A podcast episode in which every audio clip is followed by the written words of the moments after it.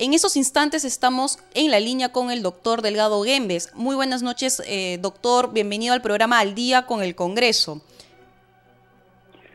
Hola, buenas noches. Eh, doctor Delgado, usted ha sido ex oficial mayor del Congreso, es miembro consultivo además de la Comisión de Constitución y especialista en el derecho parlamentario. Explíquenos un poco más, en los últimos años la población ha considerado la actuación del Parlamento Nacional como blindaje en aquellos casos donde el Poder, eh, donde el poder Judicial ha solicitado el levantamiento de la inmunidad parlamentaria y este se le fue negado eh, por el Congreso. Explíquenos en detalle qué es la inmunidad parlamentaria, para qué sirve y en qué casos el Poder Judicial solicita su levantamiento.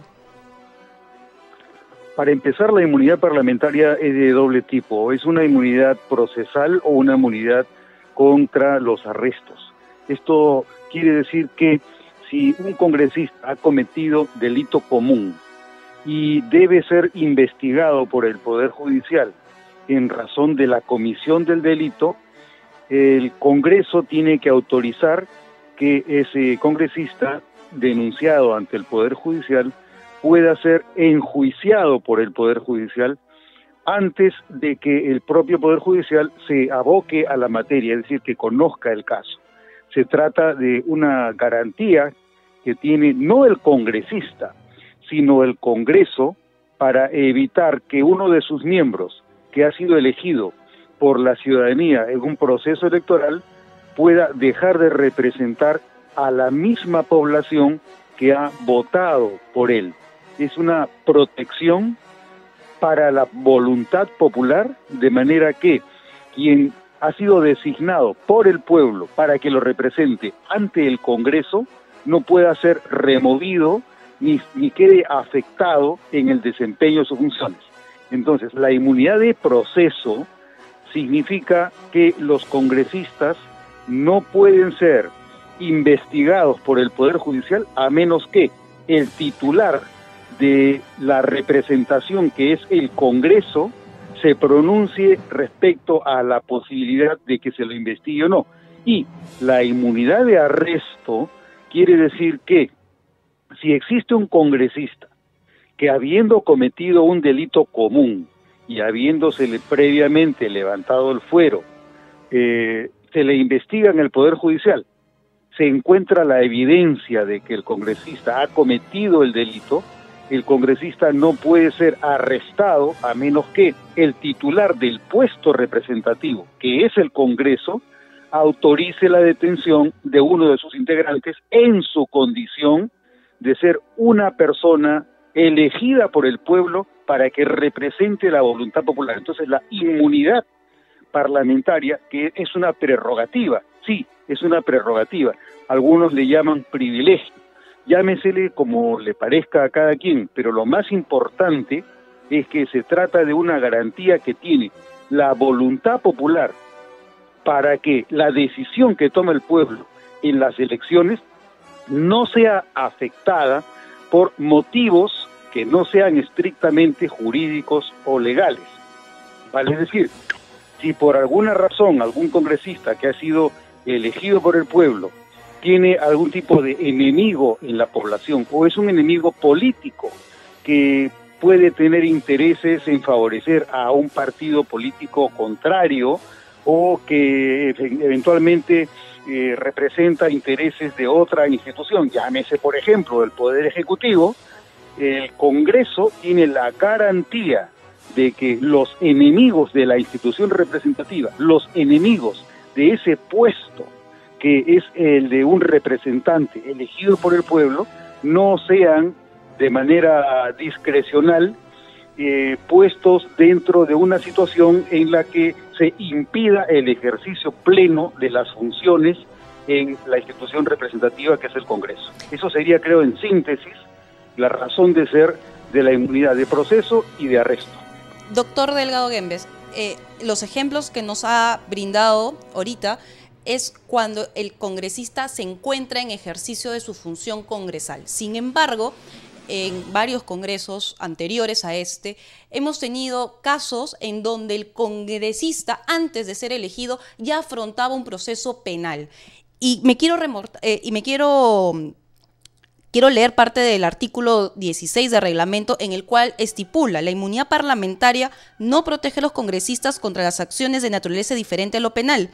ni respecto a los procesos penales iniciados ante la autoridad judicial competente con anterioridad a su elección, los que no se paralizan ni suspenden. Entonces, doctor, ¿dónde ha habido esta controversia? O sea, ¿por qué en esos casos anteriores el Parlamento se habría pronunciado para proteger, blindar, como lo denomine la ciudadanía y los demás este, voceros con relación a este tema? Eh, ¿Por qué ha sido ese actuar? Si el, reglamento del Congreso es claro. Bueno, lo que dice el reglamento del Congreso es que la inmunidad parlamentaria de proceso no afecta, no beneficia a quienes, siendo elegidos congresistas por la voluntad popular,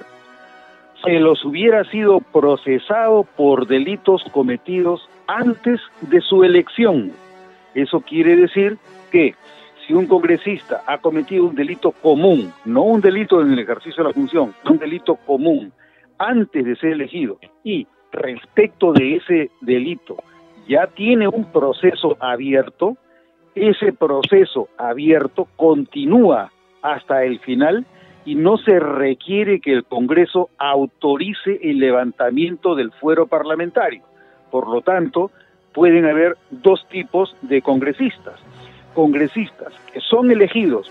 por la voluntad popular, que son libres de cualquier tipo de denuncia o de proceso, y otros congresistas que habiendo también sido elegidos, sin embargo, cuentan con procesos abiertos antes de su elección. Y este proceso que se le sigue a los congresistas que han cometido delitos antes del ejercicio de la función se mantiene y continúa hasta que eh, se expide sentencia. Ese fue el caso, por ejemplo, de los congresistas Benicio Ríos Oxa y el congresista Donaire Koch. A ambos se les había iniciado procesos porque no los afectaba la inmunidad parlamentaria, los procesos continuaron, los procesos concluyeron. Y una vez que concluyeron se debió notificar al Congreso para que luego de expedir la sentencia se conceda el levantamiento de la inmunidad de arresto, de forma que ellos puedan cumplir con la sentencia que se expidió en su contra y por lo tanto puedan purgar cárcel debido a que el Poder Judicial les encontró responsabilidad sobre los delitos por los que fueron procesados. Igualmente, entonces, en esos casos que nos ha mencionado, tanto el caso del ex congresista Benicio Ríos y del ex congresista Edwin Donaire, sí debían haber solicitado un levantamiento, pero ya no de proceso, sino de arresto, o sea, para hacer efectiva la condena. Efectivamente, ahora fue ahí ocurrió un problema que ha llevado a malos entendidos, en particular en la opinión pública, que, y en esto contribuyó también el relativo desconocimiento que ha tenido el Poder Judicial sobre la naturaleza de la inmunidad parlamentaria. ¿Por qué? Porque cuando se les concluye el proceso con una sentencia a ambos congresistas, la Corte Suprema entendió que no era necesario el levantamiento de la inmunidad de arresto, como si la excepción que existía en el artículo 16 del reglamento del Congreso cubriera la posibilidad de la inmunidad de arresto, siendo dos instituciones separables y distintas. Entonces,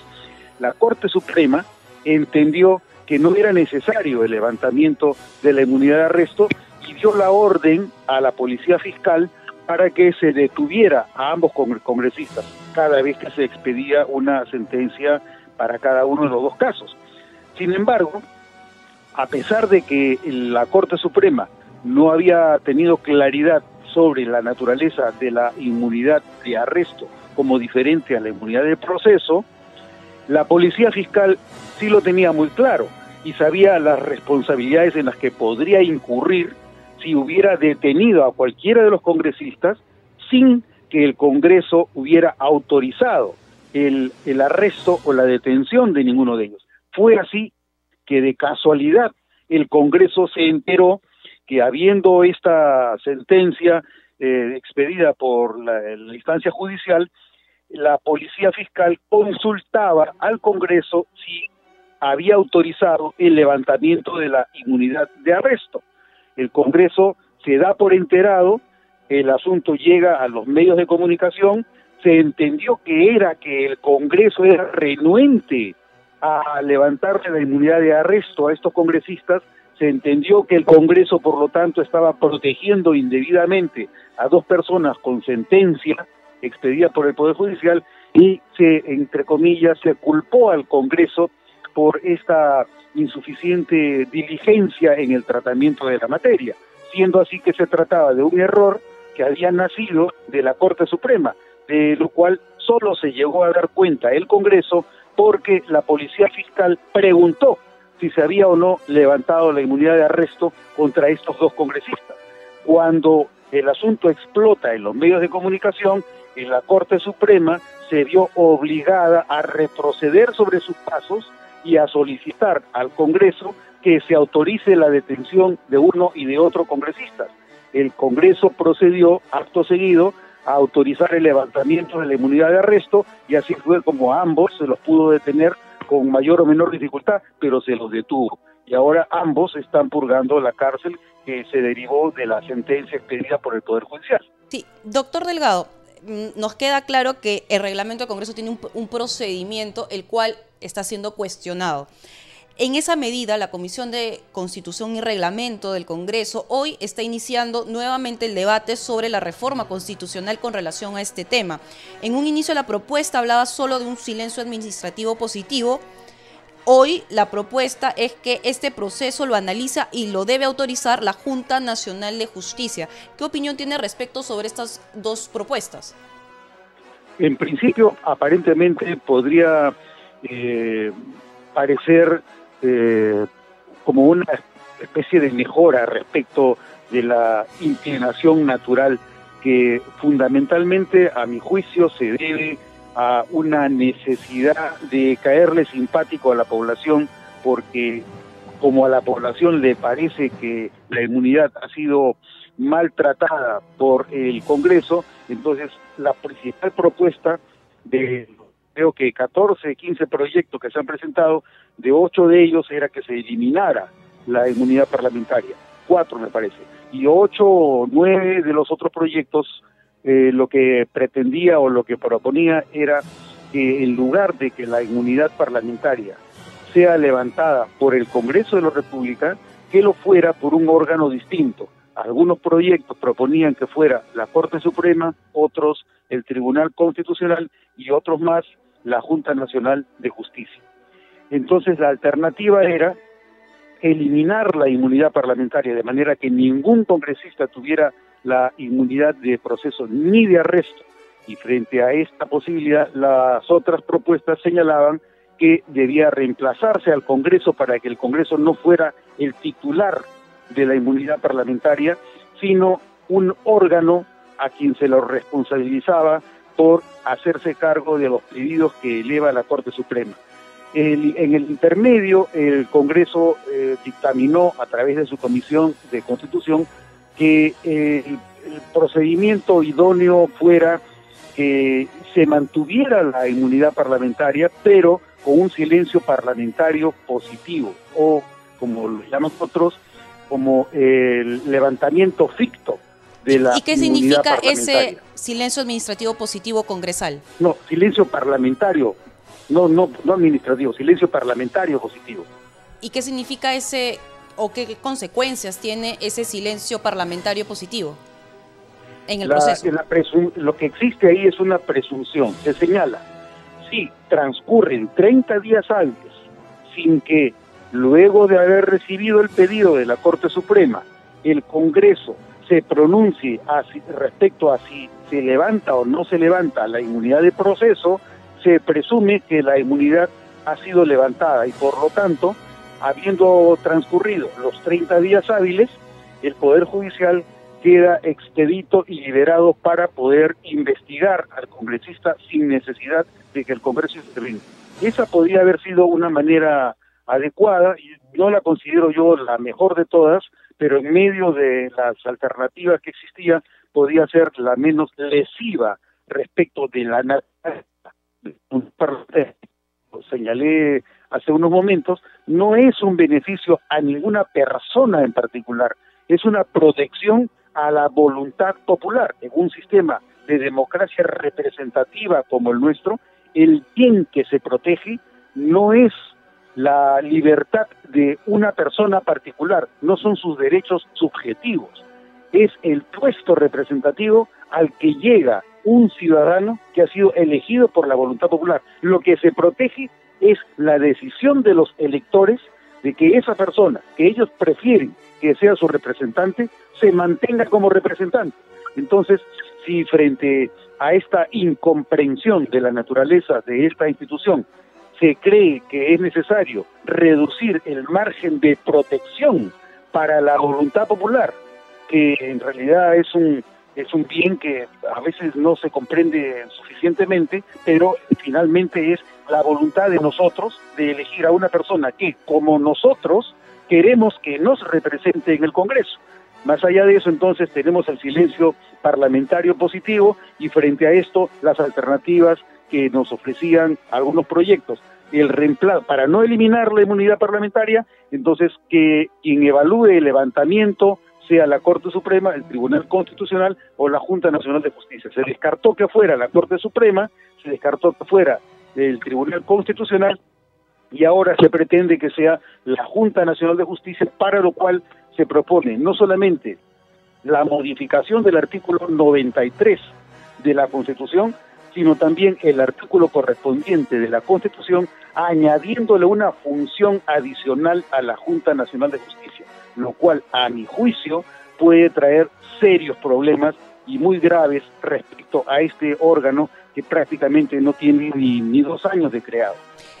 Eh, doctor Delgado Gueves, ya para terminar esta entrevista,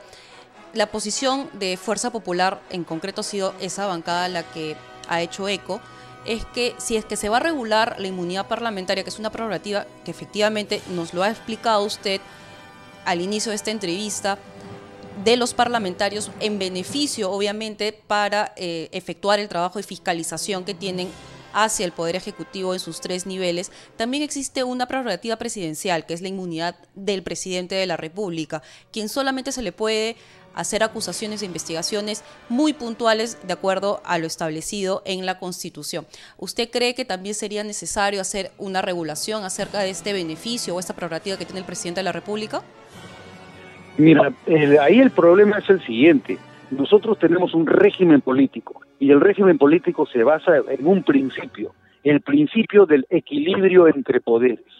Si nosotros minamos desde adentro la institución representativa, la compensación de esa, de esa debilidad que se introduce en, en la estructura del Estado, ¿qué va a significar? Contra más le quito yo a la institución representativa, ¿quién gana? Quien gana es el Poder Ejecutivo. Entonces, estamos introduciendo una debilidad en el sistema representativo porque se está impidiendo que la voluntad popular quede mejor protegida y obviamente el beneficiado va a ser el Poder Ejecutivo que cada vez podrá expandirse más. Si lo que buscamos en un sistema democrático es impedir la concentración de poder y por lo tanto que haya un órgano que controle que esta concentración no prospere, al debilitar al órgano que va a controlar al Poder Ejecutivo, la consecuencia natural, obvia y razonable de que eso ocurra será que el Poder Ejecutivo aumentará en su capacidad de, de, asunción de funciones, de realizar actos que puedan seguir eh, permitiéndoles que se expanda cada vez más. Entonces, una alternativa podría ser que, si estamos en un sistema en el que hay que eliminar todo tipo de prerrogativas de la voluntad popular, no tendríamos por qué hacer ningún tipo de excepción. El artículo 117 de la Constitución protege al presidente de la República frente a cualquier tipo de acusación. Si el, artículo 117 señala que solamente se lo puede acusar al presidente de la República, que no es políticamente responsable ante el Parlamento, porque el único responsable es el gabinete. Eh, si no es responsable políticamente, ahora tendría que serlo, y no solamente por traición a la patria, por impedir las elecciones, por eh, eh, disolver inconstitucionalmente el Congreso fuera de las alternativas que señala el artículo 134 de la Constitución y que eh, impida el funcionamiento del Congreso. Entonces, podría ocurrir que si queremos realizar una obra de ingeniería constitucional y que el diseño de la Constitución se, se regule de acuerdo a, un distinto tipo de modelo al que estamos buscando, sería indispensable controlar mejor las posibilidades de, concentración del poder, limitando de manera similar y simétrica el poder ejecutivo para que carezca de lo mismo que carece también el Congreso. Por lo tanto, podría, nada impediría que esa fuera una medida adecuada, buscando el equilibrio entre poderes. Ahí lo que estamos buscando es que lo que pierda uno no sea objeto de que lo gane el otro. Muy amable, doctor Delgado Gueves, por esta explicación al detalle sobre la inmunidad parlamentaria, en qué consiste y sobre todo su procedimiento. De nada, Anaís, muchas gracias. Gracias. Hasta